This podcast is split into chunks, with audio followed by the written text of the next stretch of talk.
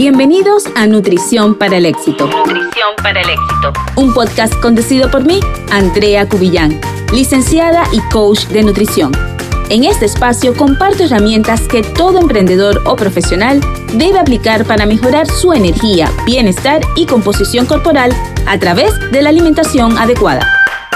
Mi intención es darte información sencilla para que aprendas y pongas en práctica Así que si quieres dar el paso hacia una alimentación saludable, sostenible y exitosa, este podcast es para ti. Si no cuidas tu alimentación, los dolores de cabeza, malestares y mareos se harán frecuentes impidiendo que puedas trabajar efectivamente. Si tu alimentación diaria continúa siendo baja en nutrientes y sin un propósito establecido, pues tu negocio se va a ver inevitablemente afectado, ya que su mayor activo, es decir, tú, no estarás al máximo para atenderlo. Bienvenido a este nuevo episodio de Nutrición para el Éxito. Estoy súper contenta de tenerte por aquí y de dedicar este espacio para que emprendedores y profesionales sepan cómo cuidar su alimentación y lleven un mejor estilo de vida. En este segundo episodio quiero hablarte de cómo debe ser tu alimentación para que puedas emprender y desempeñarte con éxito. ¿Sabes que entre los errores más comunes de un emprendedor o profesional en relación a su alimentación se encuentra la falta de planificación, el consumo de los ladrones de energía y el saltarse las comidas porque dicen es que no tengo tiempo. Por eso decidí en este episodio darte mis recomendaciones para que no caigas en estos errores comunes y tu productividad no se vea afectada. Así que si te interesa saber cómo llevar una alimentación que no solo eleve tu salud, sino que te permita explotar tu mayor potencial, te invito a quedarte hasta el final. Comencemos hablando de las recomendaciones para la planificación de las comidas. Como emprendedor, seguro ya habrás notado que para lograr cumplir con las metas del día, es súper necesaria la planificación. Y es que sencillamente sin planificación no hay éxito. Así que por eso quiero darte algunos tips para que sea más fácil para ti poder planificarte. Todos estos son eh, tips o medidas que yo he aplicado han aplicado mis asesorados de nutrición para el éxito y les ha resultado muy bien. Entonces, por eso, con toda confianza, hoy te las, te las vengo a contar.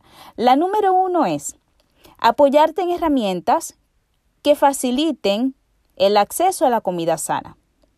Y cuando hablo de herramientas, me refiero a, por ejemplo, el meal prep o la preparación de alimentos, preparar los alimentos el día anterior, o también puedes apoyarte en estas compañías que preparan las comidas y te las llevan a tu casa o a tu lugar de trabajo eh, diariamente.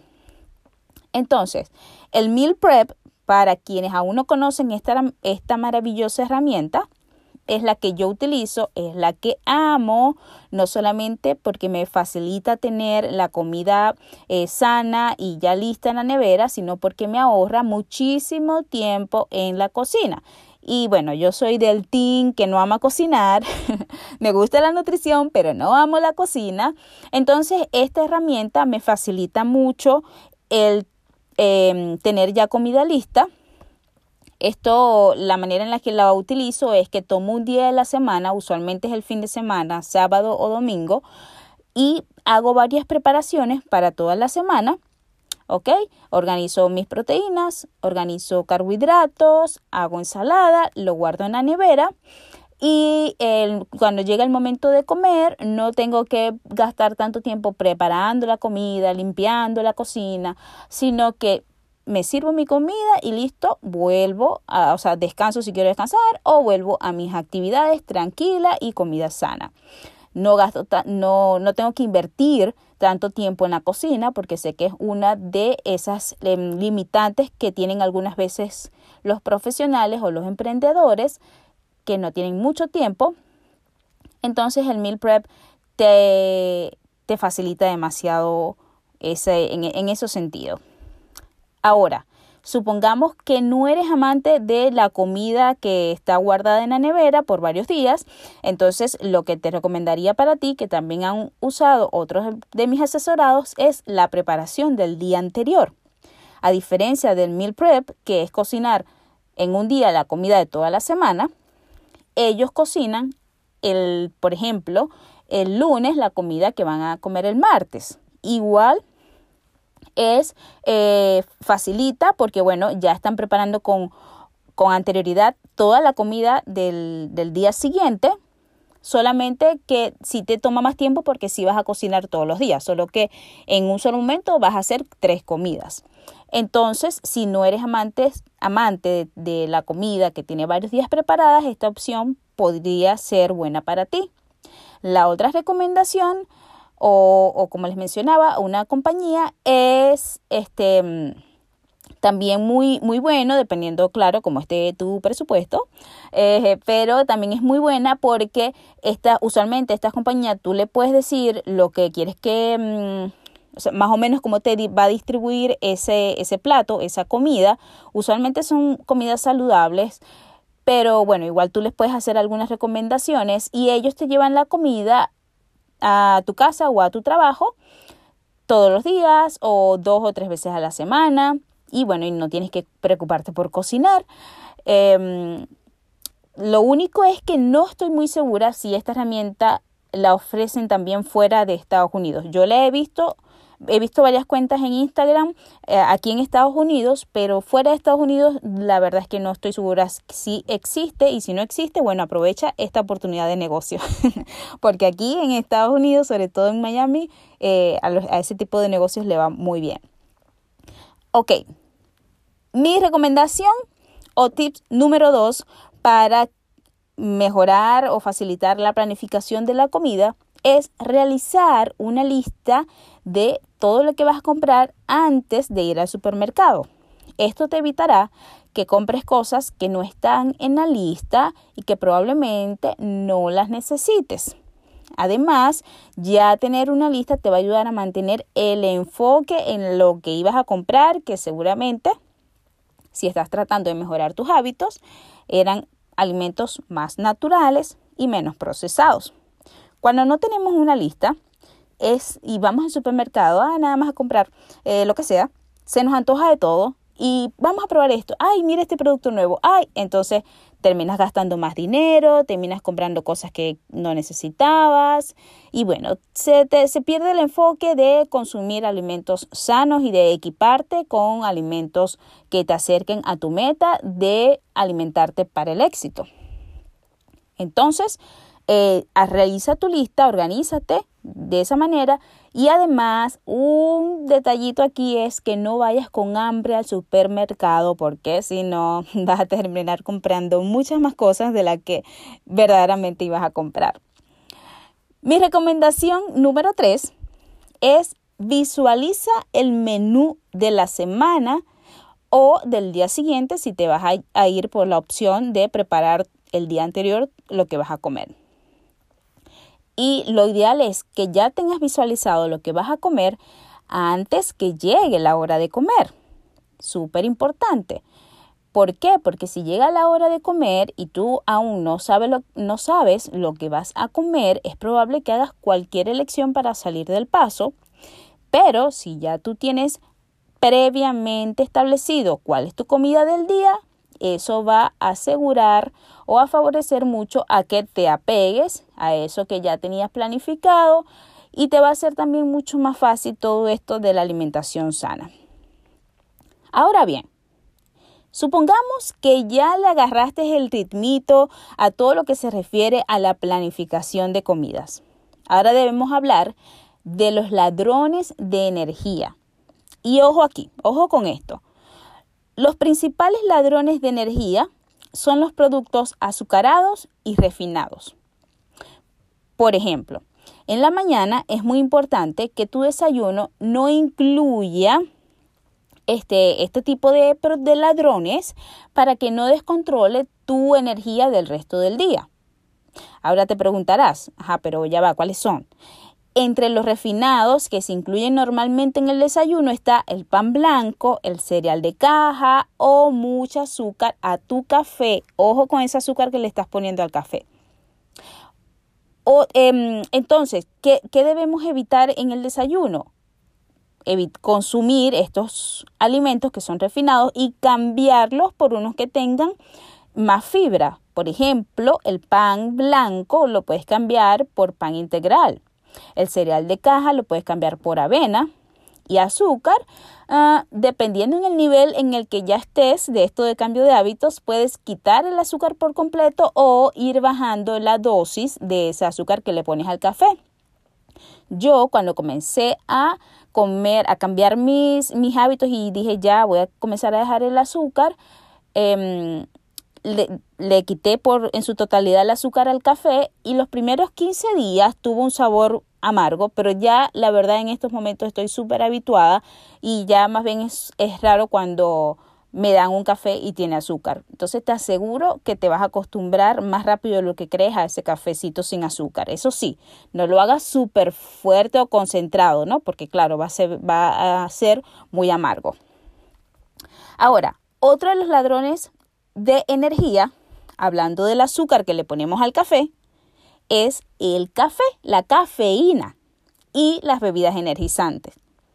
Sé que puede sonar un poquito loquito, algo que se supone que te da energía, pero en realidad te la quita. ¿Cómo es eso? Pero si en la mañana tomamos café para sentirnos con energía. Y bueno, no es, no es el café como tal lo que te quita la energía, sino el exceso de su consumo, el exceso del consumo de cafeína. ¿Por qué ocurre esto? Bueno, porque el cuerpo se acostumbra a esos niveles de cafeína, de energizantes que están en, nuestra sangre y cuando eso comienza a bajarse, también lo hace la energía y el cuerpo dice como que, ay no, si no me das cafeína, no, aquí, no hay, aquí no hay vida. Entonces comienza como una dependencia. Además, cuando tomas mucha cafeína, te comienzas a sentir también muy ansioso y también dificulta la capacidad de Entonces, lo ideal es que no consumas más de dos tazas de café al día.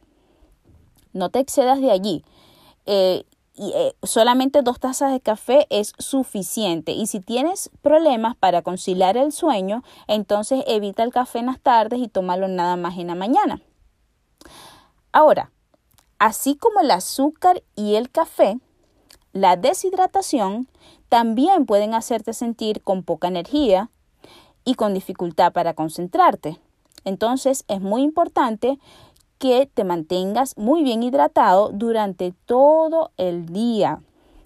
Asegúrate de tener una fuente de agua, tener un envase, tener un filtro, tener algo todo el tiempo contigo donde tú eh, constantemente recuerdes estar tomando agua para que entonces la deshidratación no represente una disminución de la energía y también recordemos que la, des la sed y el hambre se pueden confundir.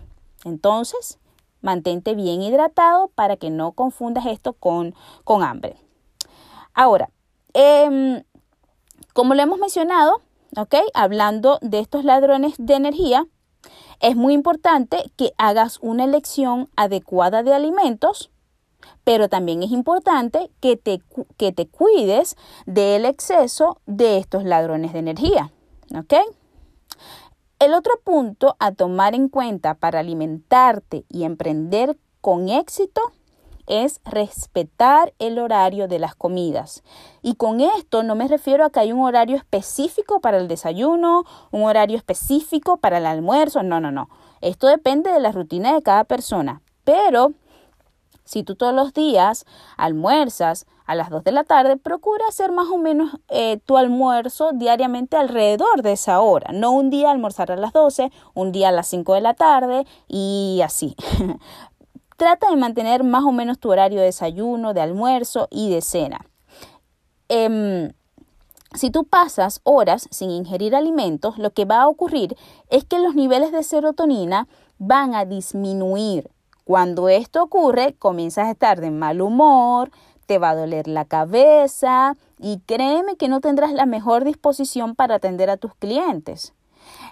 Entonces, es súper común que cuando nos adentramos en las actividades de nuestro emprendimiento, de nuestro trabajo, se nos puede hasta pasar la hora de comer, o sea, no nos damos cuenta o queremos terminar esto y, después entonces es que vamos a comer, pero para que esto no ocurra, yo te voy a recomendar lo que yo hago, que es agendar las comidas. Específicamente yo agendo el almuerzo, porque bueno, el desayuno lo hago antes de comenzar las actividades y la cena lo hago después. Entonces no tengo problema. Pero sí, eh, si es tu caso y lo necesitas, agenda las tres comidas. Entonces yo agendo mi almuerzo y ya sé que a esa hora no voy a colocar ningún asesorado, no voy a colocar un live, no voy a colocar eh, cualquier cosa. No coloco nada a esa hora porque es la hora en la que voy a dedicarme a comer con calma y luego regresar a las actividades. ¿Ok? Ya sabes que debes dejar un tiempo prudente para poder comer con calma y luego continuar con tu trabajo sin descuidar el activo más valioso de tu negocio, que eres tú. Entonces, entre los beneficios que vas a experimentar al aplicar esto que hemos estado hablando en este episodio, es que te sentirás con mucha más energía durante todo el día. Además, obtendrás el hábito de ser más organizado y planificar todas tus comidas. También establecerás el hábito de, de, de, una nutrición muchísimo más sana que te va a ayudar a alcanzar el éxito que tú deseas. Con esto terminamos este episodio. Espero que apliques lo que hoy te compartí y escríbeme en mi cuenta de Instagram si tienes alguna duda adicional o si tienes algún comentario. Mi cuenta es andreacubillán.nutrición. Hemos llegado al final. Si encontraste valor en este episodio, apoya a que otros puedan acceder a esta información y comparte una captura de pantalla de este capítulo en tus historias de Instagram. No olvides etiquetarme como andreacubillán.nutrición. andreacubillán.nutrición. Nos vemos.